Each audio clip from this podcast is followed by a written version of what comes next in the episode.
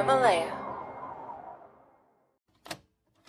提起西瓜，你会想到什么呢？胡同儿、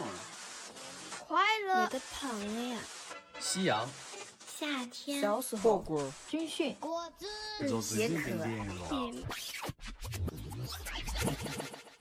西瓜知道答案是 Viva La Vida 与 Himalaya 联合制作播出的人物对谈栏目。主持人小宁将邀请在各领域有所成就的年轻人作为嘉宾，聊一聊他们对自我和生命的探索及思考，为听众呈现同样年轻却别具一格的生命状态。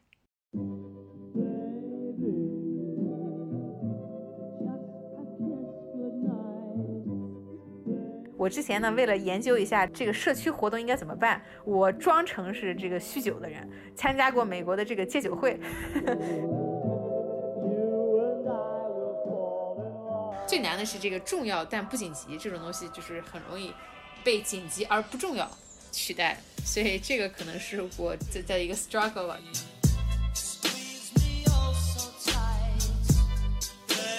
创业的那种成功学说特别假，就反而害了我。整天跟我讲说，一个人洗澡的时候洗一半，啪，一个 idea 砸头上了，或者什么一个人突然走在街上，一个闪电雷鸣，他意识到了什么？什么牛顿只坐在树下，砰，苹果弄到他头上了，就感你感觉那 idea 都是啪一下子给你。对，我觉得这都是这书上在乱写。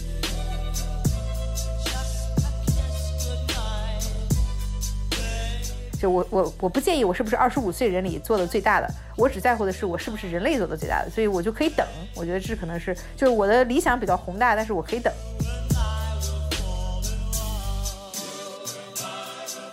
我一直就觉得有点不太公平，像我这种呃这么能闯的人，为什么从小因为没有足够多的眼界，对吧？我没法去做一些他们那些人可能没我聪明、没我进取、没我努力能做的事情。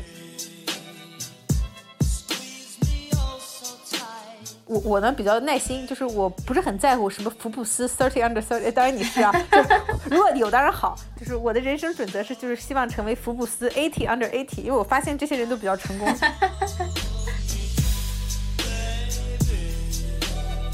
Hello，大家好，欢迎收听《西瓜知道答案》，我是主播小宁。这一期的《西瓜知道答案》，我们请到的嘉宾是我十二年的好朋友曲小英。我跟小英从高中时候就是很好的朋友，毕业之后她去美国留学，我在中国读书，但我们隔一段时间就会电话聊一聊各自的生活、爱情，还有对未来的憧憬。这个习惯一直保持到现在。小英在美国可以说是以一副亚洲人的面孔，闯出了很多白人精英都无法企及的高度。她曾经作为唯一一个中国人加入 Facebook 产品经理管培计划，在 Facebook 工作的几年时间里，做出了上千万人使用的短视频娱乐产品。后来，她被斯坦福商学院录取，却又在读书的时候决定辍学创业。现在是线上活动平台 Round the World 的创始人和 CEO。近期刚刚获得美国几大著名风投近一千一百万美元的投资。那今天我们就来跟小英聊聊她的生命。那小英跟大家打个招呼吧。Hello，西瓜朋友们，大家好，我是小英。嗯，好，那小英呢，咱们今天就来聊一聊你现在这个整个作为一个创业者的这个生活。那呃，先想问你一下，就是作为一名这个创业者，你一天的生活节奏是怎样的？也就是说，比方说今天你从早晨起来到现在都做了什么，然后与什么样的人产生了互动？啊、我们现在是一个四十五个人的团队，那一半是在亚洲，一半是在美国，所以我现在自己是在美国时间，呃，所以我现在早上起的比较晚，就早上十点半起床，因为晚上睡得也比较晚，晚上差不多两点半睡觉，然后所以是十点半起床，一般起来就有一堆会要开，然后呃，一般呃有一些会呢，可能我自己留一个一小时的思考时间，到差不多晚上四五点、五六点之后，呃，更多的是我自己。呃，去想一些东西，然后晚上的时候，在差不多六点之后，呃七点之后吧，呃，就亚洲的团队起来了，所以那个时候基本基本从七点钟开到差不多十点钟会，啊、晚上，然后可能十一点我再想想我自己要干嘛，可能再想个两小时，差不多这这个时候呃洗洗睡，嗯。嗯，哎，我比较好奇，你这个整个思考过程中，包括你白天这个工作上的思考，和晚上你说你想想自己要干嘛，这个思考都会想些什么啊？呃，我觉得一个是要想我要想什么，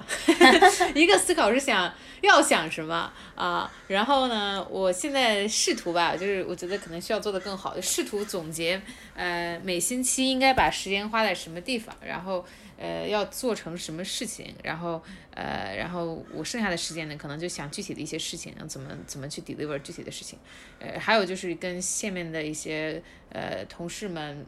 开开会啊，大家可能反映一些情况给我啊，我们就是有那种 one on one，就是相当于我跟呃下属谈呃同事们呃聊天，然后他们可能有一些问题需要我去解决。我觉得就是我可能自己得需要思考时间，如果没有的话，我就每天就可以是忙忙那个大家来找我的事儿，就可以完全啥都干不了，所以我就需要单独把那个时间弄出来。嗯，哎，那咱们还原一下吧，就是上个周你这个所谓想要想什么这个时间。你都在想些什么？我们还原一下场景好吗？我我们现在这个公司差不多四十五个人，我跟我我们是两个联合创始人，我和我的 co-founder，他是 CTO，他管的是呃技术跟数据相关的，那我管的是产品设计还有这个市场相关的，所以呃我下面现在是有差不多将近二十个人吧，主要是呃剩下的是 engineer 是我的 co-founder 在管。那我一般分为内部事务跟外部事务，外部事务一般是我拉客户跟投资人之间搞关系，跟一些呃 partner 呃聊一些合作，呃然后呢内部事务就是我管的产品团队、设计团队。呃，然后销售团队、营销团队、运营团队，啊，还有这个客服团队，啊，这么几个团队，呃，还有这个，比如说我们可能有一些这种运营的这个社区团队，对，所以这么差不多这么七个团队，每个团队呢，我可能要跟负责人聊一下，然后帮他们弄一下他们的策略是什么，然后呃，他们有有没有什么事情需要我去帮他们忙的，一般是这样的一个情况。所以呃，上周的话，我思考一般就是说，呃，每个团队的干的怎么样。然后哪些东西现在还没有解决？哪些地方他们可能做的不好，是因为他们不知道要做什么，还是他们做的不好是因为没有对的人，还是他们做的不好是因为呃他们目前执行的不到位？那我可能会去分情况讨论每个情况该怎么解决。还有就是说，可能有些时候如果一直做不好的话，一般就是缺人或者人人不对，那这时候可能会调调整一下，比如说是招新的人，还是。呃，还是把这个不对的人换到一个别的岗位，或者说把它呃优化，那这个要看具体的情况，可能就会思考一下这个就是团队是不是有足够的资源，然后每个人呃是不是对的人，然后他们知不知道自己在做啥，嗯嗯，你每天要跟这么多不同的人打交道，嗯，会觉得比较疲惫吗？因为我我假设你去跟这些人产生对话的过程中，其实你要把自己放到他的角度去思考，其实很多这个思维的这个过程。呃，我觉得比较疲惫啊，主要是我现在的问题是我现在管这个七八个团队，呃，每个人干的事儿都不一样，没有什么共同点，呃，他们的这个工种也不一样，所以呃，更多的是我可能就不可能每星期都能面面俱到的都管好，所以我可能每星期只能管好三件事儿。那剩下的几件事儿，就是他可能干的不好，我也就睁一只眼闭一只眼，或者说不是很伤大爱的，我可能就只能把重点放在那些重要的事情上，而其他的事情，我觉得可能干的没有我想象的那么好。那可能这个如果不是最重要的话，也会就对我来讲，最重要的是知道什么东西可以，就是他。不行，我也可以不管，不一定什么都要完美，就是什么东西的不完美是可以接受的，什么完呃什么不完美是不能接受的。对我来讲，就是这是我主要花时间去想的。然后不完美不能接受的，我要去管；然后不完美可以接受的，那如果那就先让它不完美。对，啊，现在是这样的一个情况。就关于不完美的这个想法，我猜你，因为我认识你一段时间了，就 somehow 其实你也算是一个这个完美主义者。这过程中经历了什么事情嘛，让你有这个转变，就痛下决心说，其实也可以忍受一些 imperfection。我是你觉得我是完美主义者吗？你至少很多事情你想 strive for excellence 吗？但是我猜你作为一个 CEO，你看到很多东西做的不够好，你可能无心去管的时候，心里可能还会有些遗憾，会吗？哎，有啊有啊有啊！我觉得就是我这人性子比较急啊，就是。看到一些，就比如说，呃，这个事情明显没有认真思考过做的一些决定，我可能就会特别不爽。嗯，所以现在对我来讲，就是我现在就是时间有限嘛，我只能先抓我想抓的事情，然后剩下的事情我就先不去想。呃，然后有空我再抓那个不重要，就是我先抓最重要的事情，然后能抓好就抓。然后呃，就相当于这么几类事情，一类叫 urgent important，就是既紧急又重要；一类就是紧急但不重要；一类是重要但不紧急；一类是既不紧急又不重要。呃既不紧急又不重要的，那么地就那么地了，我就不管了啊。如果是紧急又重要的话，那肯定我就得自己自己管。如果是最难的是这个重要但不紧急这种东西，就是很容易被紧急而不重要取代。所以这个可能是我在在一个 struggle 吧，就确保我们在重要但不紧急的事情上也能去思考。很多时候跟长线的一些发展策略啊。这些相关的，或者比如说我们的这个在市场的这个 positioning 这样的事情有关系。那这种情况下，可能就需要单独拿出时间思考，就这个是最难的啊。然后呢，就很多时候你就会被这种紧急但不重要的事情冲昏了头脑。所以我现在就是试图就紧急而不重要的事情，就是我能管的就管，不管的话就是大不了，如果真的受问题了、出问题了啊，那我就放任了啊。呃，我我确保得把时间花在重要但不紧急的事情上。对。哎，那小英，那这个疫情对过去的这个半年，你的不管是工作还是生活，就不只是工作哈，包括你的生活有什么样的影响？首先这么几个影响吧。第一，我们现在公司是全部远程了。呃，然后呢，对于我来讲，跟其他公司不一样的是，我们在五个月之前只有十个人，现在是四十五个人。那呃，这些人都是刚招的，我也没见过，大家也都没见过彼彼此。然后突然一下子，这公公司就大了，大了就突然就远程了。呃，这个对我们来讲的挑战是其他的公司也没有经历过的。所以我也没有什么呃能够向其他公司学习的经验，很多时候都得自己摸索，这是一件事情。然后第二件事情，我觉得当然是对我们业务来讲，我们是做一个线上活动的，这种东西能够让利用视频，让这个大家可以在线上参加一些可能我们以前只能在线下。才能进行的活动，在线上可以跟小伙伴们一对一的，或者是小组形式的进行互动跟认识，然后建立社交联系。所以这个是我们其实在做的事情啊。那呃，我们这个刚刚刚做的时候是在疫情之前，那个时候大部分人不理解我们做的东西，他们觉得线上活动没有意义啊。大家很多时候线上活动就是去，比如说吃喝玩乐的，我们还弄到线上来，那可能不好玩儿。呃，但是就是我当时开这个公司的意义呢，是因为我妈是个。呃青岛的医生，我妈从来没有参加过国际会议，所以她去年的时候参加美国的一个国际医疗会议，然后呢见到了很多世界各地的医生，其中有一个就跟她有相同的呃专业啊，他们俩就有一个很疑似的病例，相似的病例，然后我妈就从这个病例中学到了很多东西。嗯，所以像我妈就是，如果她不，他他为了参加这个会啊，飞跋山涉水三个星期，一星期先去北京拿签证，再两星期去飞过来，然后他英语也说的不好，所以这个活动对他来讲呢，这个会啊是一个非常非常艰难的经历，也就是他工作了三十五年，第一次有机会参加这种在美国举办的国际会议，认识到这种世界各地的医生啊。当时我就在想说，呃，像我妈这种人呢，她在青岛也是一个比较呃小有名气的医生了，但是她也有什么书也好啊，什么视频。也好啊，但是他就是没有机会接触其他的医生。啊。那对他来讲，唯一能够接触世界各地医生的机会就是飞过去，但他又不能整天飞过去。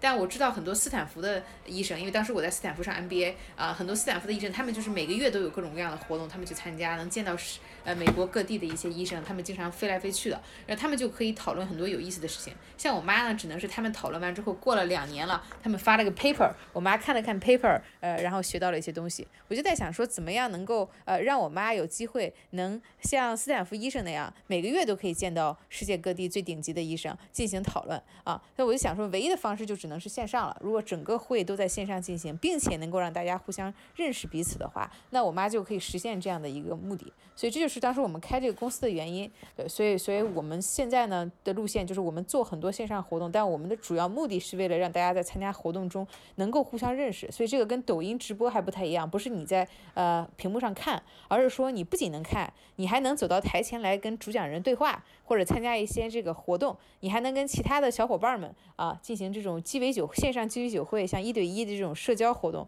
啊，能够跟大家认识，而且你还可以在参加完会之后呢，跟其他小伙伴们保持联系，所以这是我们真正做的一个亮点的东西。嗯，那我理解，实际上就是抛去产品功能本身，其实你本身想做的是人与人之间连接的这么一个事情，是吧？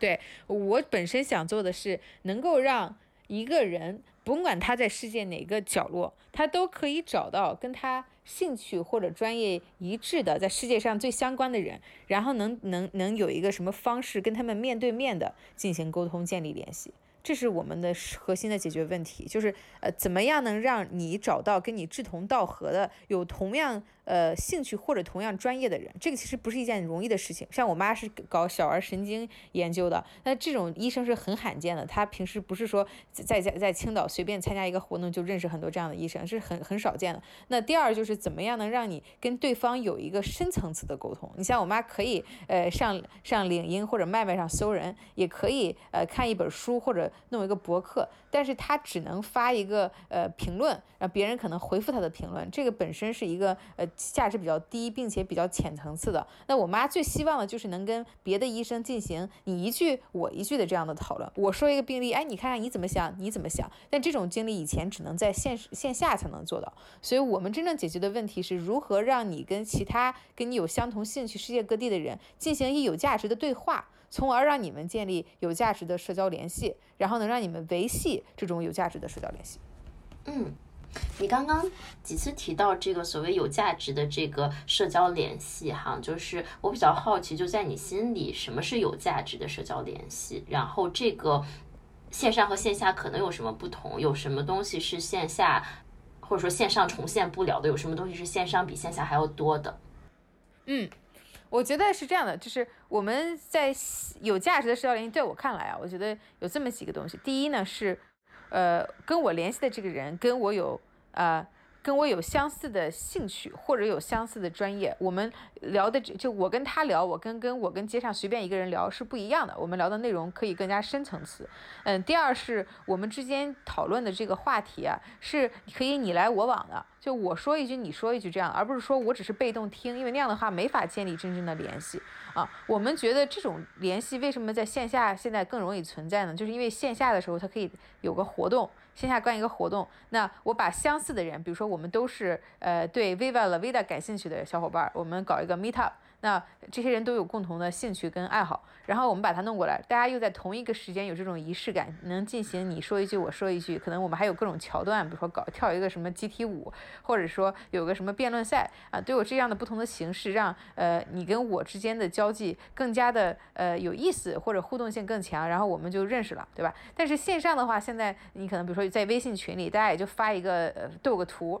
啊，然后你发个贴，我我点个赞，呃，那并没有很高的这种说我能说一句话，你说一句话，我也看不到你，我也听不到你的声音，那这种价值比起来就没有你线下那么那么有价值。呃，另外就是很多时候在线上呢，比如说我我那个抖音什么的，我就随便翻一翻，更多的是消磨时间，但是我并没有找到那个 exactly 就是我显感兴趣的那些人。所以我们希望通过这种线上活动的形式起到三点：第一个是能够筛选出跟你最相关的人，比如说我们都是儿科医生，我们都是。喜欢 Viva La Vida 的，我们都是产品经理，那我们可以筛选出那些最相关的人。这点上，我们可以在技术上是做得更好。我们可以说，我们都是工作三年到五年的产品经理，我们可能都是参加 Viva La Vida 超过两年的这些这些这些会员，我们可以做得更加细致。然后第二呢，就是我们怎么让这些人能够在线上也能重现这种线下一样的你一句我一句的沟通，这个是我们觉得有价值的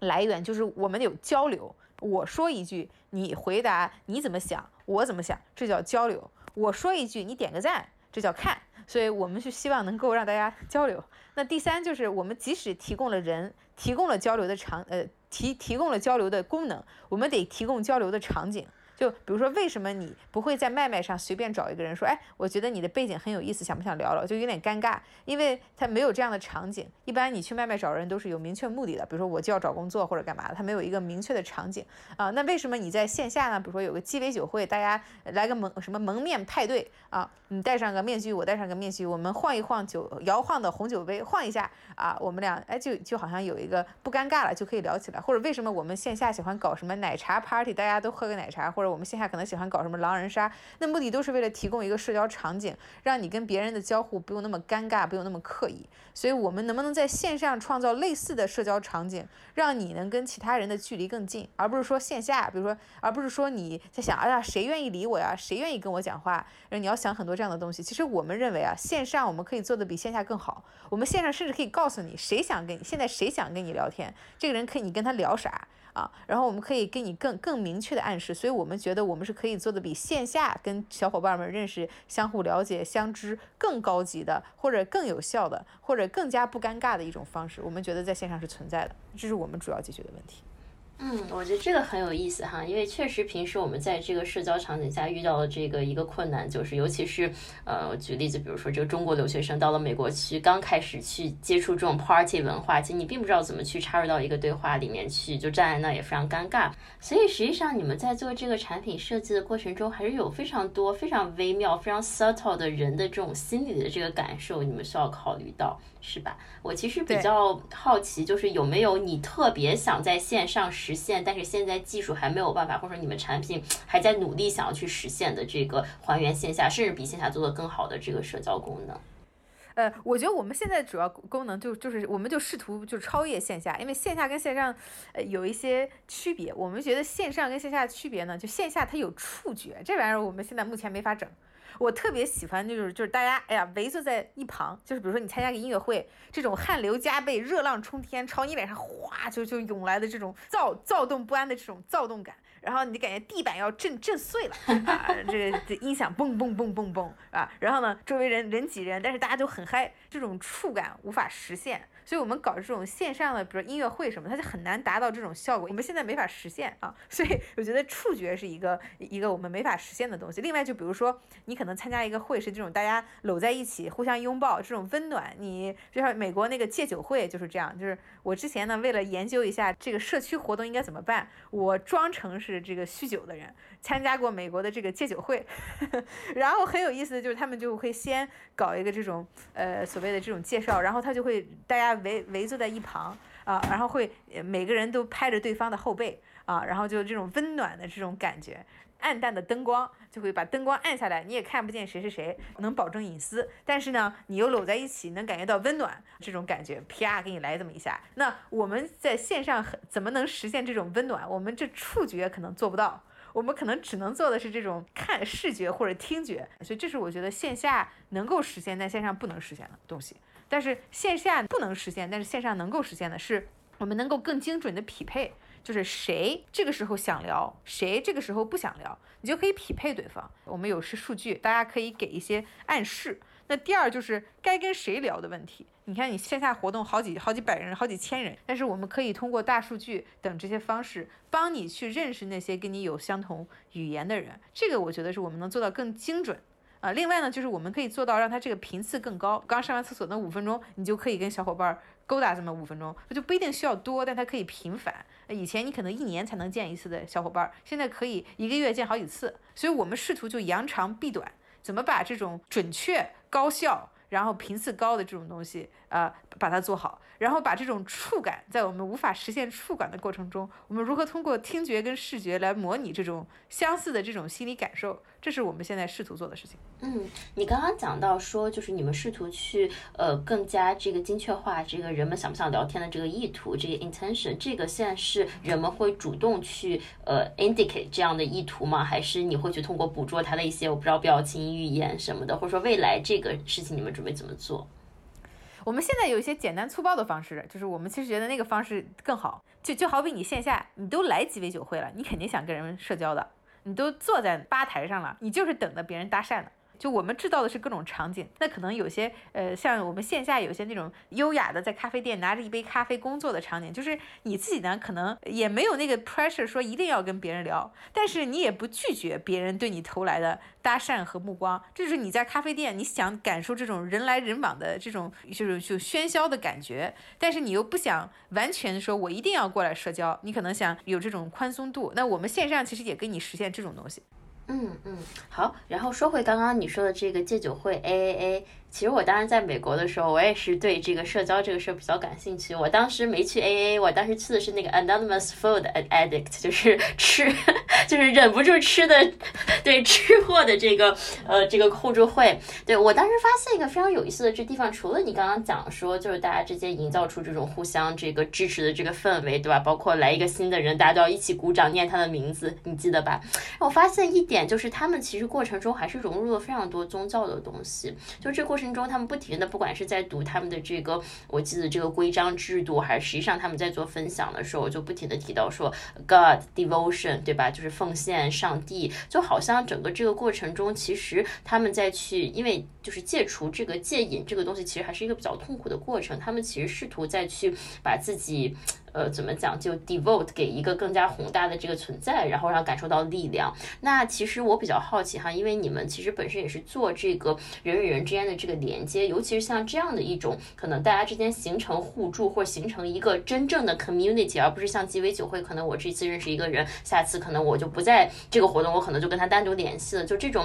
可能长期的 community 的这么一种这个氛围下面，你们怎么去通过线上的方式营造这样一种氛围呢？因为通常情况下，我们可能在线下大家给到拥抱，对吧？眼神、触觉，就感受还是很不一样。我们也是在探索的过程中，不能说我们就 figure out 的 exactly 的方式。呃，但是我觉得对我们来讲，呃，比如说，首先就是一种，其实就是一种共鸣感，就是大家都在同一个时间干同一件事情，并且你知道你自己在干这件事情，你知道其他人在跟你干同样的事情，然后你知道这件事情是此时此刻跟其他人一起才能干的，你自己在家干就觉得奇怪，这这种就是创造一种共鸣感。让你觉得你不是一个人，你有很多跟你一样的人，或者你们可能都做一个特别傻逼的那种舞蹈动作，你自己是绝对不会做特别傻逼，大家都一起傻逼，你就觉得啊很正常，我们都一起疯狂了一把，呃，就我们其实就是你想要的应该是这种感觉，我们能够做的就线上怎么让你有这种共鸣感，就是告诉你，你不是你不是一个人的做，我不是我们有一些东西，比如说你要是发了一个什么 emoji，我们可以跟你讲说，哎，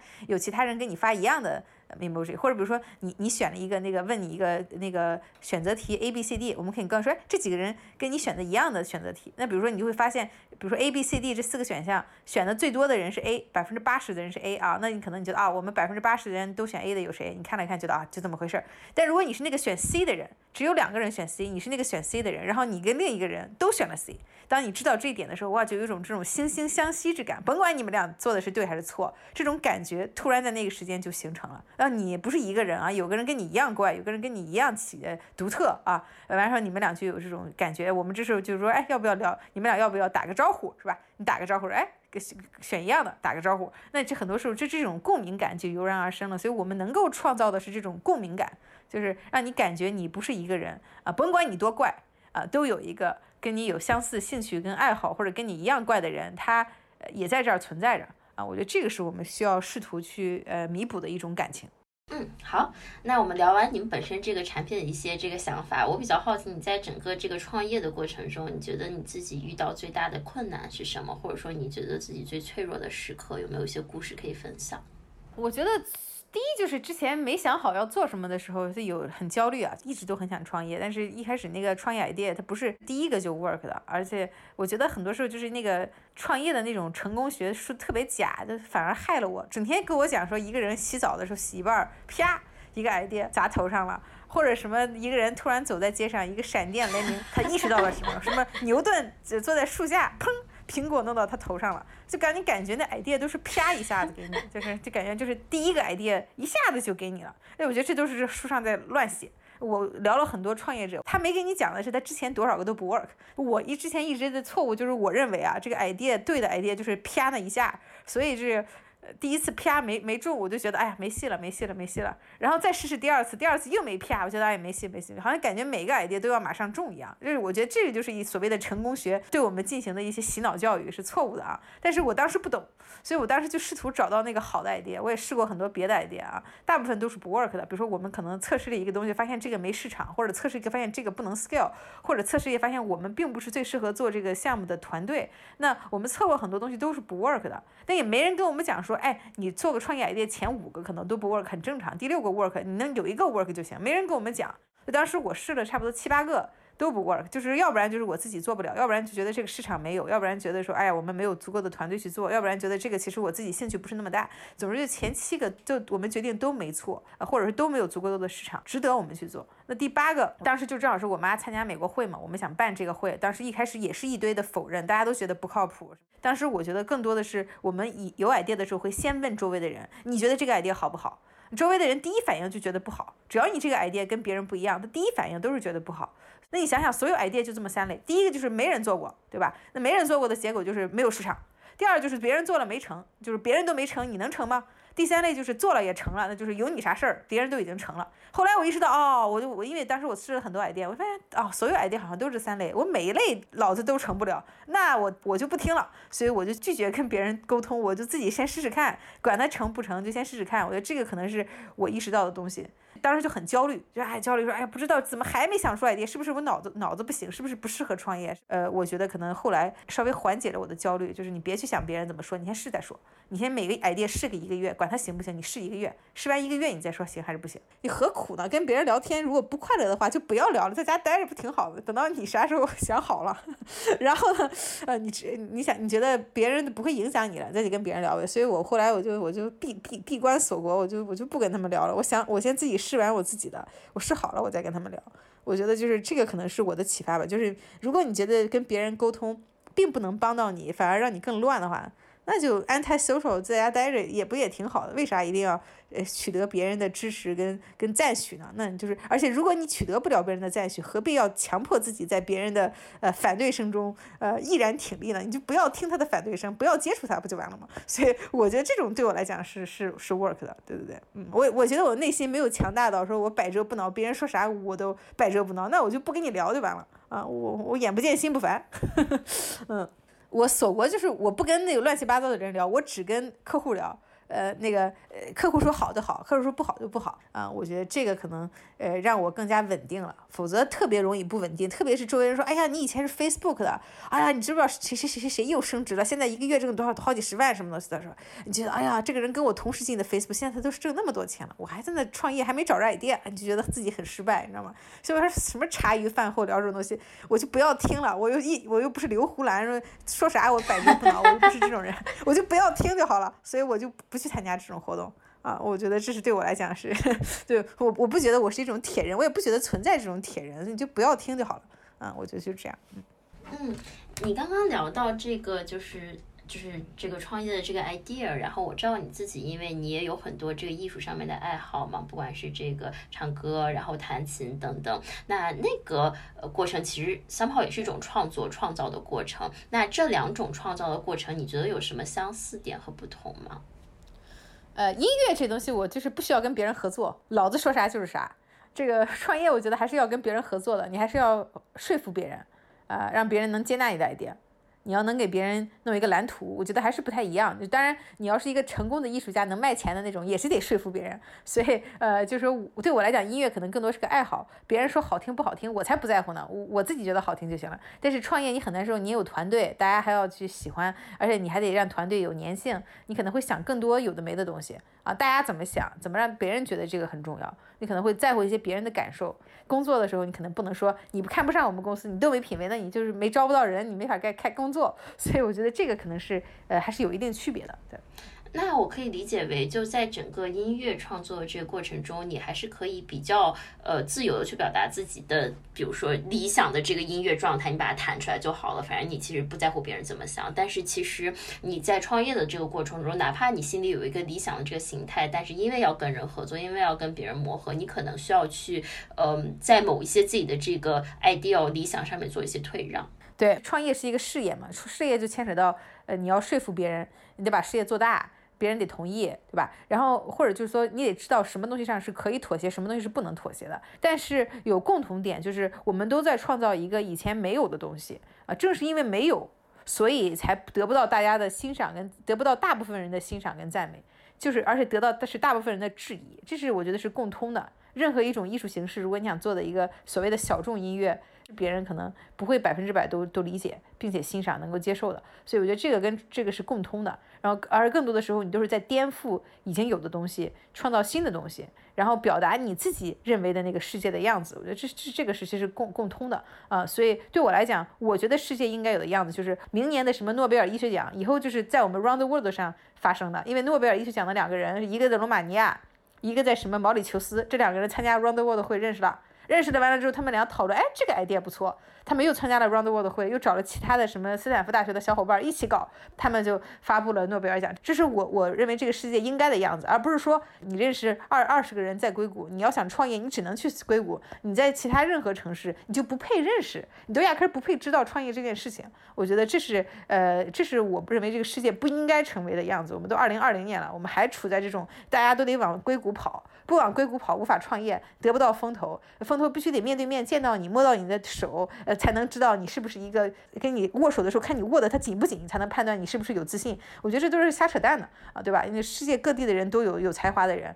我们都应该让他们有这样的机会，而不只是说你在某个城市认识什么什么人，因为那个城怎么认识的，是因为你们在同一个酒吧呃吃饭的时候突然认识的，然后你们俩就能创业。我周围没有跟我相同的人，我就得在那儿在家等着吃闲饭，我觉得这是不对的。所以我们对这个世界有一个看法跟一个期许，就是把这个这个看上去我觉得不应该存在的东西，呃，把它改变，对吧？然后呢，音乐也是一样，就我认为有这样的一个旋律，哎，我特别喜欢写歌，我有这种感情要表达，我认为这个世界需要倾听我表达的这个声音呢，我就把它表达出来。那创业的可能区别就是，我认为这个世界应该是这个样子，但现在它不是这个样子的。然后为什么大家没意识到是这样子的？那我瘦给你们看，这个样子会比现在更好。所以这个其实我觉得是有共通性的，对。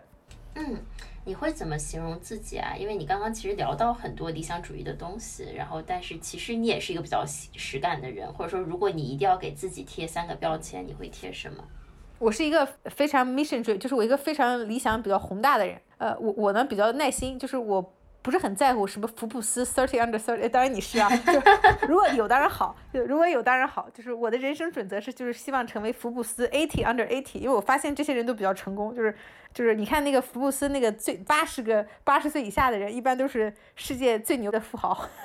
三十 under thirty 都是就是比如说三十岁里边的人比较厉害的，所以我觉得我的在乎就是我将来能干一成一件很大很大的事情。就我我我不介意我是不是二十五岁人里做的最大的，我只在乎的是我是不是人类做的最大的，所以我就可以等。我觉得这可能是就是我的理想比较宏大，但是我可以等。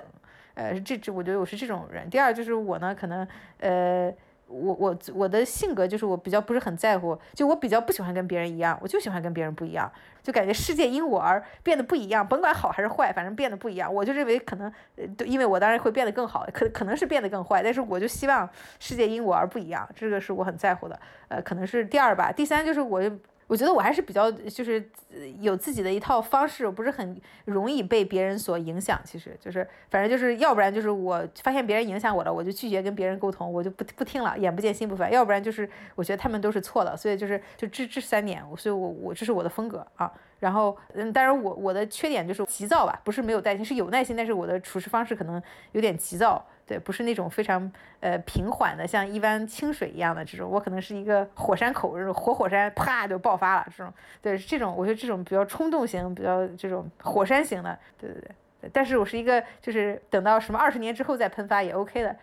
但是就是一定要猛烈的喷发这么一个，是这种这种人啊。嗯，你整个成长过程中，从最开始，因为我们认识有十几年了都。嗯，从最开始你这个出国读书，然后到这个接触商业的东西，辅修计算机，然后到你成为 Facebook 产品经理，到你这个非常能歌善舞去尝试，包括各种极限运动，到自己这个创业，你觉得整个这个转变的这个过程中，或者成长的这个过程中，你自己不变的那个你那个部分是什么？呃，我很我我是一个比较理想主义者，其实我就希望这个世界是一个样子的，然后我希望它。我能干成的事儿，最终一定会干成的。我就就就是一个盲目乐，我是一个盲目乐观的人。我觉得这个事情最终肯定会成的，一次不行就试两次、三次，反正而且我又觉得我很，我将来可能会活活很长时间。反正我的心态比较好，我觉得反正活的时间长，你多试几次一定能成的嘛。多健身，多多睡觉，呃，多活几年，一一定能干成。嗯，你刚刚讲到。你心中有一个世界理想的这个样子，对吧？那这个理想，你刚刚讲到，包括就是你希望，就世界各地的人们都可以去没有地域，然后没有这个资源限制的，互相去，呃，有一些平等的待遇吧。就是我对你刚刚讲的这个话的这个理解哈，就是你有。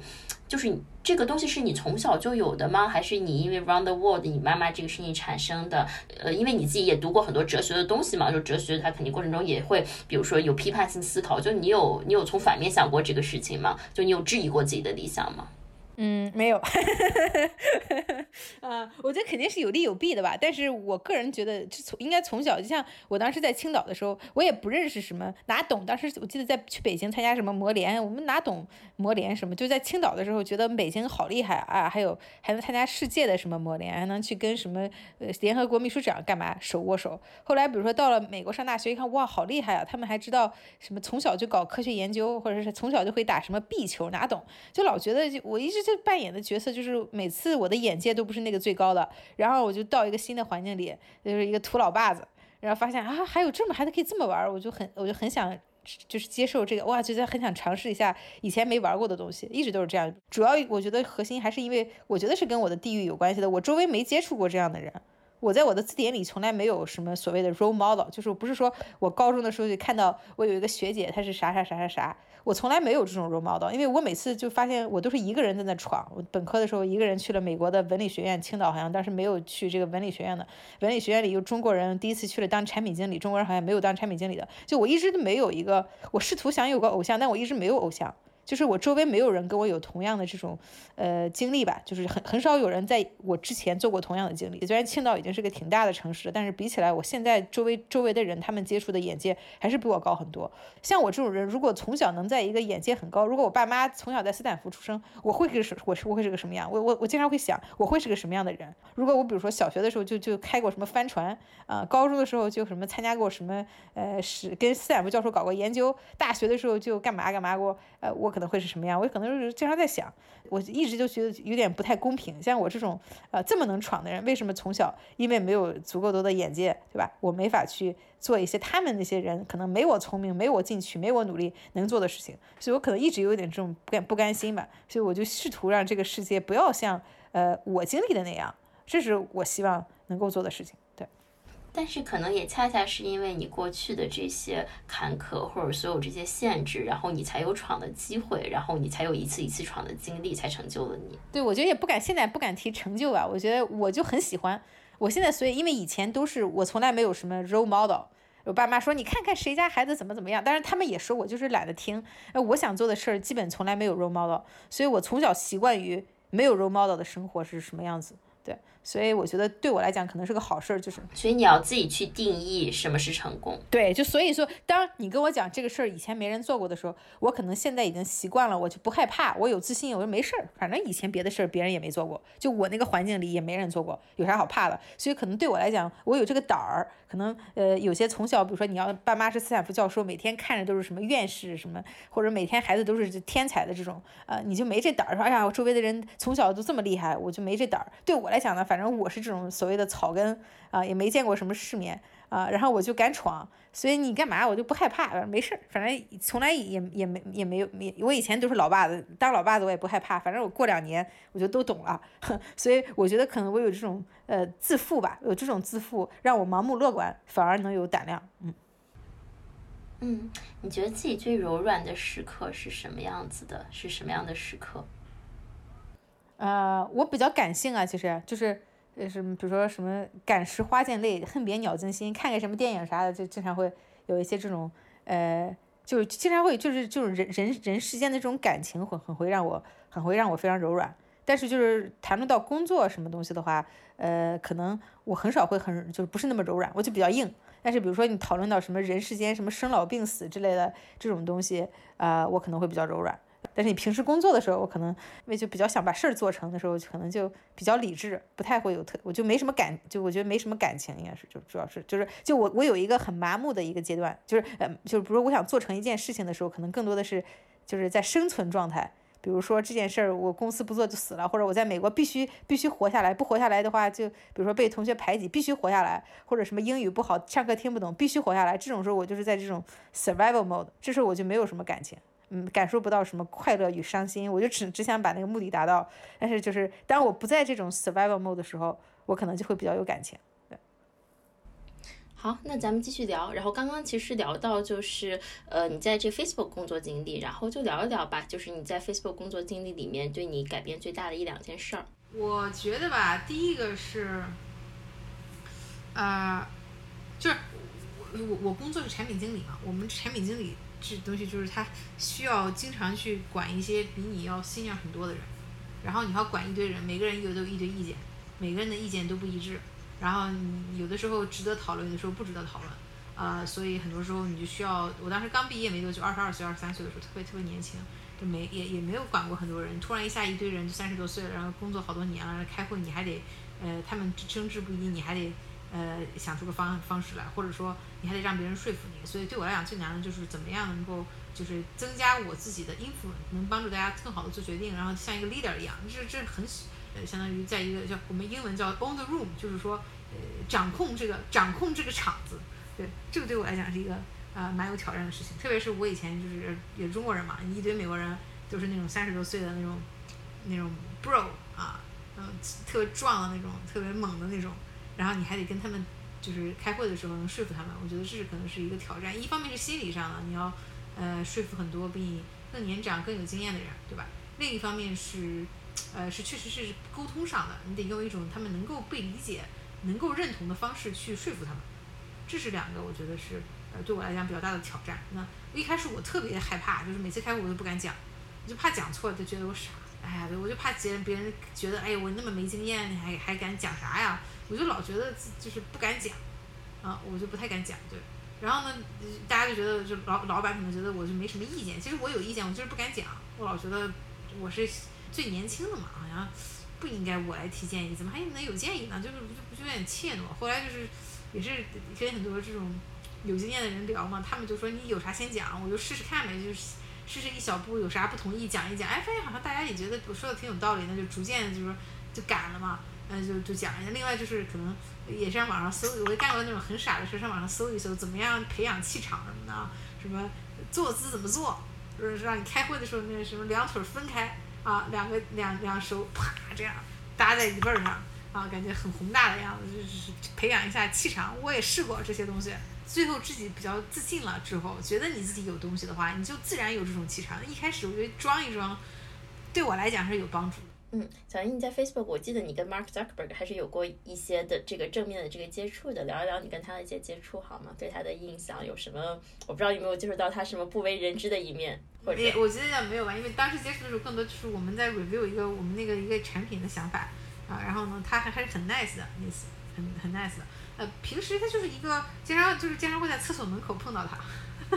别的其实就是平时他也不太表，就是以前在 Facebook 刚开的时候，他其实是。呃，跟现在是不一样的，现在更像是一个那种国际大公司、跨国企业那种那种。以以前他也是改变很大嘛，而现在说话也也一套一套的。呃，对，我觉得他的就是他是每年都会有给自己一个 challenge，呃，然后呢，他每年那个 challenge 都会实现。我觉得这个行动力很强的人，要要是要不然是学中文，要不然是跑步，就我们内部对他还是都是很尊敬的。然后他很多东西还是他拍板，就很多最重要的东西都是他拍板，包括 Facebook 很多重要的决定，比如说买 Instagram。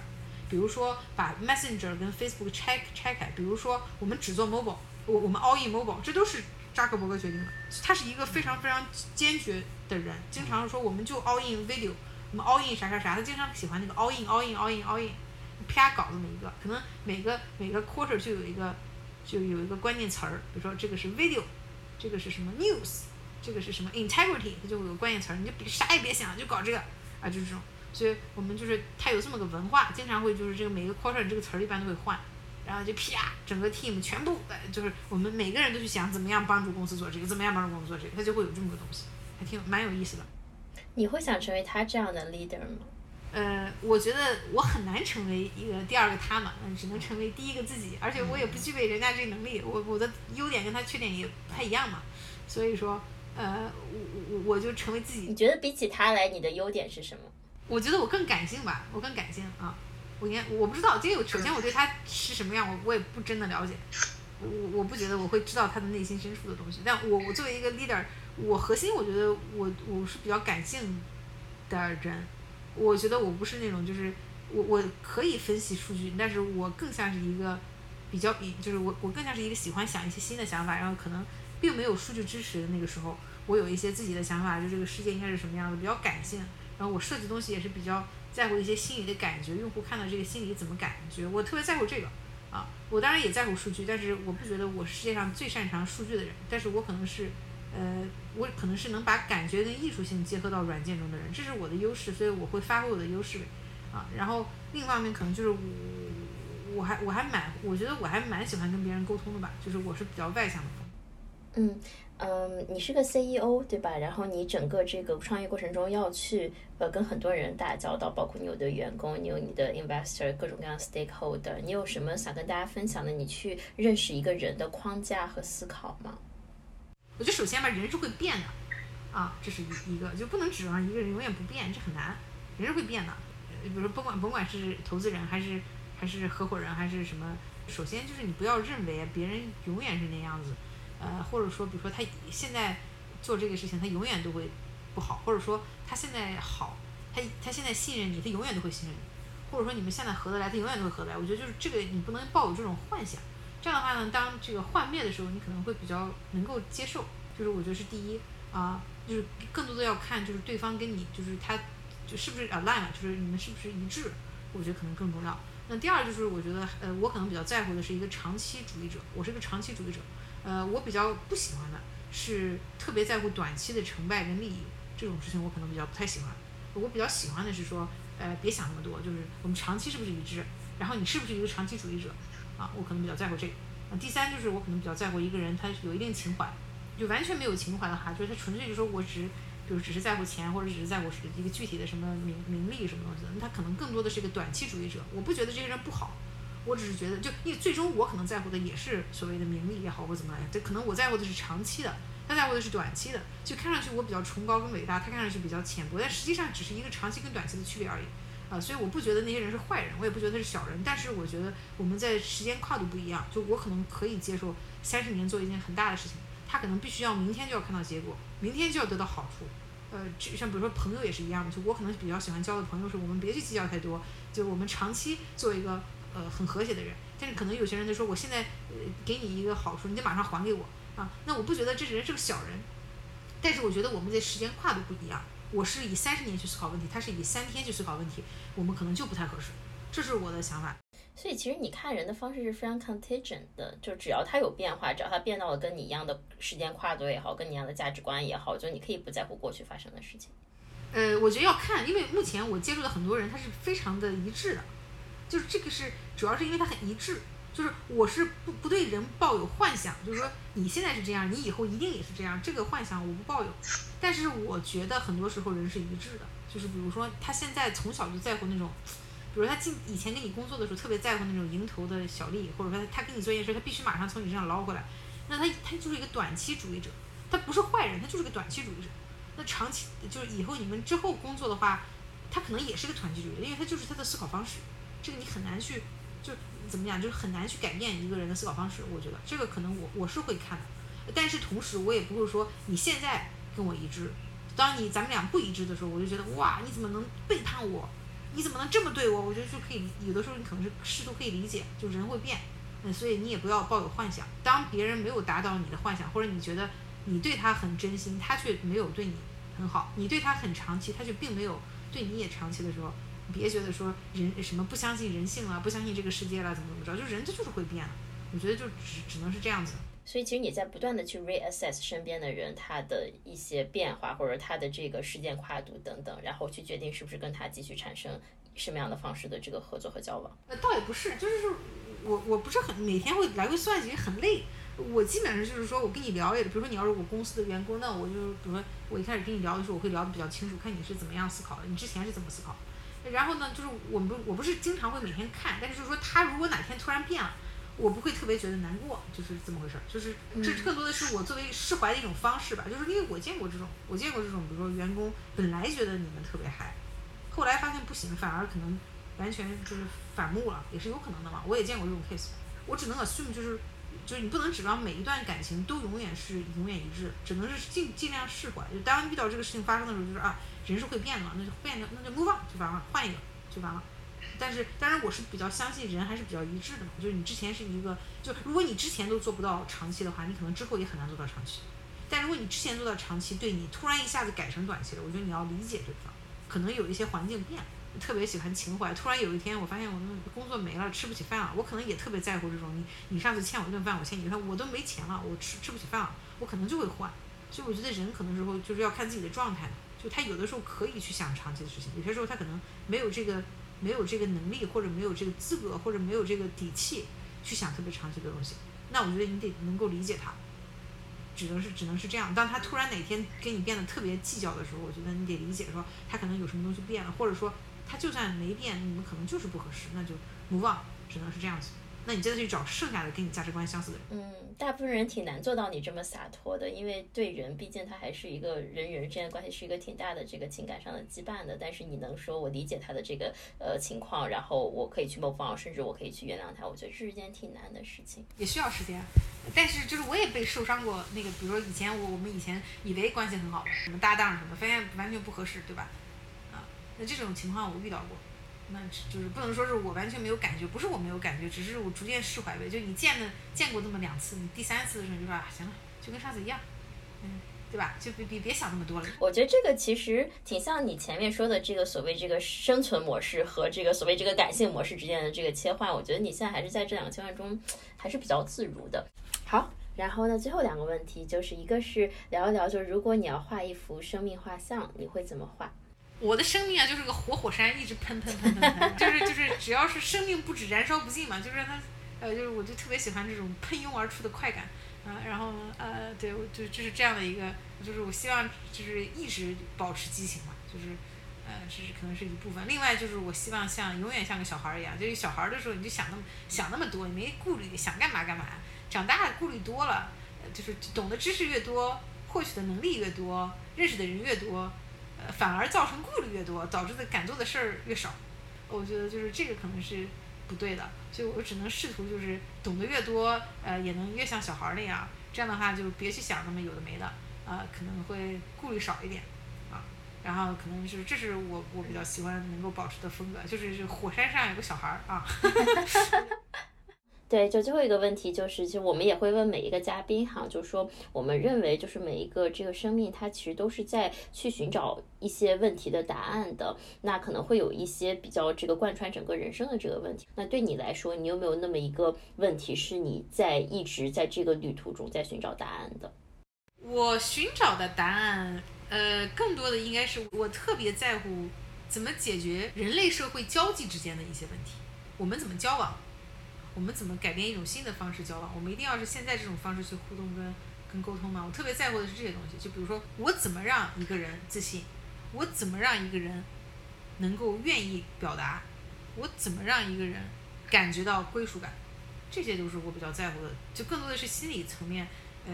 怎么怎么去做这样的一个情况？因为这都是你自己曾经遇到过的问题。其实你想更好的帮助别人去解决这些问题。对，就是我觉得更多的是我自己，就是就我特别想知道的就是，不甭管他在哪，他是谁，怎么能帮他找到这个答案？就是他是谁，在哪，跟什么人有共鸣，然后让他感受到这种共鸣感。因为我们人类存在的价值就是也是个群体动物嘛，我们又不是自己孤独终老。因为我要做一件新的事情，就要承受孤独。另一方面，我们人本身就不是孤独的，所以你就会去想说什么是孤独，什么不是孤独？呃，就是类似这种东西，我一直我比较喜欢思考这些问题，就是这个人为什么他跟那个人能合得来，然后这个人。他为什么呃自信？这个人为什么不孤独啊？然后那个人跟这两个人，他们俩是怎么形成关系的？我特别在乎这些事情。所以说，别太别别看你这个外在非常的这个实干主义，非常的这个实用主义，其实你内心还是有就非常多的这个人文情怀的。我是文科生啊，高中的时候。